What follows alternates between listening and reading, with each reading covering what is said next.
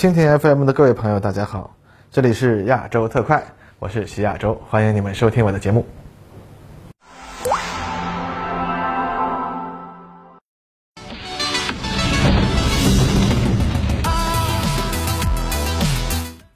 大家好，欢迎来到本期的亚洲特快。今天啊，咱们继续来聊聊我们山那边的老朋友——印度。前两天啊，印度海军的第一艘国产航母“维克兰特号”进行了第二次海试。虽然依然缺乏很多的重要设备啊，但是成功验证了维克兰特号啊，已经是一艘能够正经开出去，还能跑到二十节以上的船了。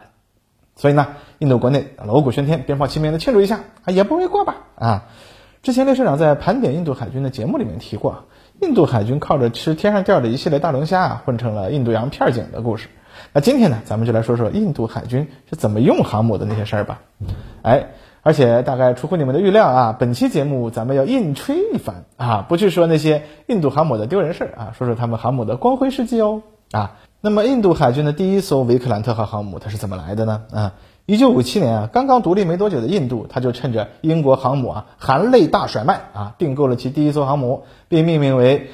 维克兰特号，就是印地语勇气之意。这艘航母呢，原为英国尊严级大力神号，该舰是一九四二年设计的轻型舰队航母。原本呢，采用平直飞行甲板，满载排水量啊一万八千吨，能携带五十二架舰载机，最大航速呢二十五节。应该说这是第二次世界大战中啊轻型航母的天花板之作了。相比之下，美国的独立级轻型航母排水量一万五千吨，载机三十四架，航速三十一点五节，除了航速外，作战能力比尊严级啊那要弱了不少。到了战后呢，尊严级因为排水量正好达到改装啊携带喷气式战斗机的底线，这一下子格局就打开了。和美国的埃塞克斯级一起在战后航母大甩卖中啊，那卖的是到处都是。阿根廷、澳大利亚、巴西、加拿大、法国、印度和荷兰在战后啊都拥有过尊严级航母。那么维克兰特号在一九五七年卖给印度后啊，就被拖到贝尔法斯特进行了现代化改装，装上了现代航母的标准三件套啊，斜角甲板、菲涅尔光学助降系统，还有蒸汽弹射器，装备上了英制的初代喷气式舰载机海鹰。那么，一九六一年，维克兰特号回国后，仅一个月就赶上了他的首次实战，参与了印度收复葡萄牙殖民地果阿的军事行动。当然，这次实战中他也没什么战果，任务是呢，在果阿海岸线一百二十公里处掩护登陆作战和威慑可能的外国干涉。但是印军呢，地面进攻异常顺利，葡萄牙人啊，付出了三十人死亡、五十七人受伤，一艘护卫舰被重创的代价后，四千六百名守军啊，他就投降了。所以呢，也就维克兰特号他也就没赶上动手。那一九六二年中印战争啊，印度人啊没有旱地行船的本事，所以维克兰特号也就没发挥什么作用。但一九六五年的第二次印巴战争，他正赶上维克兰特号在干船坞内进行维修改装，所以他还是没能赶上参战。一九七一年，印度在天降猛女尼赫鲁的女儿甘地夫人的领导下，发起第三次印巴战争。那维克兰特号憋着这么多年的劲儿啊，终于到了发挥的时候了。那他的任务呢，就是打击东巴基斯坦，也就是今天的孟加拉国。战争爆发的时候，东巴基斯坦总共五艘能作战的舰艇，其中啊包括一艘美制潜艇加奇号。印度海军呢就被这一艘潜艇给吓了个半死啊，因为他们大部分的护卫舰连声呐都没有，所以维克兰特号只能在一堆护卫舰的伴随下小心翼翼的活动，甚至还调动了一艘护卫舰在无线电通信里假扮维克兰特号，希望引诱巴基斯坦潜艇来攻击。不过最后呢，加奇号不知道发生了什么事情，突然沉没啊！一般认为是触雷，不过印度海军则声称啊，是被他们连声呐都没有的护卫舰给击沉的啊！那当然这个就是历史悬案了。但不论如何，在加奇号沉没之后，维克兰特号终于可以大发淫威了啊！由于整个东巴基斯坦地区的巴基斯坦空军啊，仅仅部署了三个中队，十六架老旧的 F 八六战斗机。尽管呢，他们也取得了击落十九架印度飞机的战果，但基本上呢，也已经没有余力再对应对海上方向来袭的印度舰载机了。于是呢，海鹰战斗机得以是如入无人之境，首先将所有巴基斯坦舰艇全部击沉或重创，随后开始对东巴基斯坦腹地的吉大港、机场和考克斯巴扎尔进行了猛烈的轰炸，对城市建筑和港口设施都造成了严重的破坏。而巴基斯坦的防空火力呢，虽然也相当的密集，但却没有发挥什么效果，仅有一架维克兰特号的海鹰被击落。那维克兰特对于东巴的猛烈空袭一直持续到该舰燃料几乎耗尽，他才意犹未尽的是班师归朝。可以说这次维克兰特号的出击那是大获全胜啊，让印度海军充分感受到了胜利的喜悦。虽然说在南亚次大陆啊，这两兄弟七十年代初的这场战争，从技术水平来说，可能也就和朝鲜战争大差不差啊。但是印度航母在东巴基斯坦的战绩，它也不是假的呀，就是这么 low 的技术水平啊，就是用这么复古的轰炸方式，居然它能取得如此的战果。那全世界各国海军它也不瞎。哎，那看来这轻型航母终究它也是航母，只要自身安全有保障，取得了制空权，那也能充当一下那海上霸主啊！几十架飞机投下的五百磅炸弹，那火力也不是开玩笑的呀。那在肢解了巴基斯坦这个宿敌之后，印度海军更是有志把印度洋彻底变成印度的洋了啊！看一下地图就知道，从七十年代以来，印度洋沿岸陆地除了迪戈加西亚这个地方，印度实在是动不起之外，那印度跟这些国家多少都打过点交道啊，什么干涉马尔代夫啊、塞舌尔政局啊这样的事儿啊，不是一次两次了，甚至在东非地区大搞印度的大国影响力啊，那别说他还很有成效啊！在一九八七年，印度呢也就向英国购买了第二艘航空母舰维拉特号。他也是个二战老兵，而且刚刚从马岛战争的前线退下来的竞技神号啊。那么买维拉特号的时候呢，印度也正好是赶上了国际的第二波轻型航母热潮，这就是英阿马岛战争之后耀式垂直短距起降飞机普及带来的这一波。因为在战后相当的一段时间里啊，轻型航母没法起降 F 四这样的重型舰载机，所以维克兰特号一直到一九八一年的第二次现代改装之后啊，依然用着老旧的海鹰，要去争夺制空权，那肯定是没戏啊。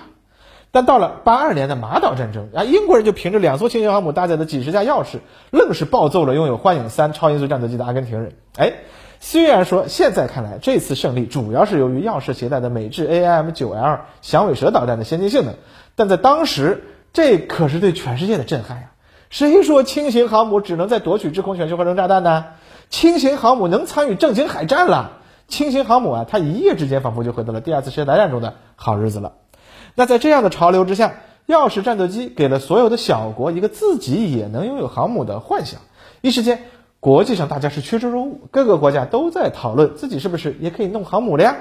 但连美国都在考虑啊，是不是要造一批轻型航母来降低海军航母的成本了啊？当然，最后的结果是他们的两栖攻击舰多了一个在必要的时候搭载二十多架 AV-8B 充当制海舰的任务而已。那连苏联海军他都有样学样，弄出了基辅级航母，装上了和钥匙类似的雅克三八战斗机。但是这些大国呀，它毕竟是大国嘛。美国的两栖攻击舰四万多吨啊，基辅级它也不小，装垂直起降战斗机啊，也只是这两种战舰的任务之一。两栖攻击舰还要去登陆，那基辅级上面还有完整的巡洋舰的一套反舰导弹和防空导弹系统。但那些想拥有耀式圆梦的国家呢，大家都比较穷啊，所以就都选择了去掉那么多有的没的，哎，我直接造一个小一号的航空母舰得了呗。而且当时大家看轻型航母这种东西啊，觉得哎很香啊，既便宜还能带个十几架、几十架舰载机去扔炸弹。有印度的例这个例子在前，哎，只要你的对手不够强，你的海药完全可以到人家头顶上随便扔五百磅。哎，虽然你这是打不过红海军力，但是出门耀武扬威一下，甚至真的动手去收拾一下弱小的对手，哎，那还是很简单的嘛。换句话来说，在当时对于绝大多数的国家而言，航空母舰的战略意义更多啊，不在于在大海上争夺制空权，而是在于啊，可以用较低的成本获得啊对敌方纵深目标进行打击的舰队核心。因此呢，事实上，这种轻型航母往往是作为干涉、炫耀武力，必要的时候呢，执行一些空中打击任务而已。其基本的模式大概就和印度航母炸这个东巴基斯坦是差不多的。这和大国的航母作为舰队核心去执行制海制空反潜任务的要求，那还真不太一样。那现在大家经常调侃泰国的万吨巨舰啊，航母啊，就是在这种思想下的最减配产品。那制不济也能让越南啊不得不分出一定的注意力，防范泰国航母在它漫长的海岸线上发起轰炸呀，你说是不是？所以上世纪八九十年代，凡是像样点的国家，他都开始琢磨小航母的问题。哎，这其中啊，国际军火市场的老玩家西班牙，它是最为热心，积极跑到全世界推销他们的轻型航母。那泰国最后买的就是他们的航母嘛，而他们前后给中国呀也推销过几个航母方案，甚至还有一个三万吨级带 F A 十八大黄蜂的神经病方案。嗯，不过呢，虽然这一波轻型航母的热潮啊来得快，它去的也快。首先啊，是一堆国家头脑发热，考虑了航母之后，又纷纷发现这玩意儿其实还真的是没啥用。航母啊，再怎么样它也不便宜。对于那些陆上战斗机都没几架的国家来说，弄一艘航母再来几十架要是，那还是有点贵了。同样的价格，直接可以买一支装备米格二十九或者 F 十六的空军了。这玩意儿再怎么样，不比钥匙那是强多了吗？啊！而且呢，对于前述英国、印度的轻型航母的战力的深入研究，也让大家发现，哎。钥匙其实也几乎没能阻止一次阿根廷人的空袭行动。苏联的雅克三八的主要任务也仅仅是驱逐可能威胁到他们潜艇的 P 三巡逻机，没打算真拿这玩意儿去和美国海军的 F 十四打对台呀。说回印度，那搞了维克兰特和维兰特这双航母阵容之后，他也发现要是一九七一年美国的企业号开过来，这样的事情再发生，他们这两艘的弱鸡航母，它依然是啥用没有。哼，所以呢，虽然我们国内也有一些说笑话的媒体啊，认真假想啊，九十年代印度这双航母开到南海，凭着这几十架舰载机发射英国的海鹰反舰导弹来对付中国的海军舰队，我们呢好像还真没什么能防得住的。哎，但是如果他们真的想来挑战解放军海军，那我们这几十艘潜艇、几十架携带鹰击导弹的轰六，难道他们就能防得住了吗？那么当然了，在后面一个来自北方的神秘声音就开始召唤印度了。航母甩卖哦，一美元就卖，付改装费就行啊。虽然说起来吧，维克拉玛蒂亚号的交易啊，印度也没大家说的那么亏，毕竟啊，他只花了二十亿美元嘛。当然了，这里面没算开发米格二九 K 舰载机和购买几十架的这个费用，但是拿到一艘堪用的航空母舰了呀，这已经真的是非常便宜了。而且，印度后面的维克兰特号的设计建造，显然也是建立在维克拉玛蒂亚号的基础之上的。但是呢？等于印度出钱挽救了俄罗斯的舰载机和航母舰载系统的研制的整个产业。从这一点上来说啊，俄罗斯呢还是要好好感谢一下慷慨大方的印度的嘛。啊，那当然也有人说，维克兰特号如果不造这么大，不造这么复杂，啊，那么是不是也行，还能省钱呢？但是他印度啊，也不光是为了面子才把维克兰特号造成这样子的。毕竟啊，他们需要的是一艘能够充当印度海军舰队远洋攻防核心的正规航母，而不是一艘万金油的两栖攻击舰兼职航母，是吧？啊，不过近几年随着美国 F 三十五 B 的扩散，又有不少国家开始做轻型航母挑战大型航母的梦了啊。不过这里咱们就得说个大家其实一般都没怎么注意过的事情了，那就是 F 三十五 B 啊和 F 三十五 A 或者 C 是完全两种东西。从隐身技术的角度来说，F 三十五 B 因为无法采用那些需要复杂维护的细节设计，所以隐身能力啊其实远不如 F 三十五 A 或者 C。而且啊，需要复杂维护的这个 F 三十五 A 或者 C，尤其是需要面对盐雾等海上严苛环境的 F 三十五 C，其实它的出勤率是远低于三代机或者 F 三十五 B 的。某种程度上来说，F 三十五 C 在美国航母上那是作为需要进入高威胁环境时的利剑使用的，平时呢要精心维护，很少使用，战时啊才能指望它去一剑封喉。所以呢，F 三十五 B 更多的是一种具备准隐身能力的超级三代机，它并不具备高度的隐身能力，这是挺对不起它那高昂的价格的。但是诸如日本、韩国、英国这样的国家，其实呢是指望着它去挑战拥有强大实力的对手的，那十有八九这不会有什么好下场。当然了，这事儿吧，目前毕竟还没有一场实战检验，所以还是有不少国家仍然在动这方面的脑筋。只不过呢，由于 F 三十五 B 啊实在是太贵了，所以动脑筋归动脑筋，真正去落实的很可能依然不多。相比之下呢，东亚某大国那倒是看得很明白啊，未来的两栖攻击舰如果一定要带飞机，那还不如干脆带无人机算了。反正扔五百磅乃至一千磅炸弹的活儿吧，未来的无人机它一样能干。反正阻拦索和电磁弹射器咱们都有啊，也能偶尔起降一下正经的舰载机，又不是没有正经的超级航母嘛，能配合作战一下就行了呗。至于印度海军的这维克兰特号，到那时候他会有多尴尬？反正这事也不是我们操心，随他去吧。好了，本期节目咱们就聊到这里，下回再见吧。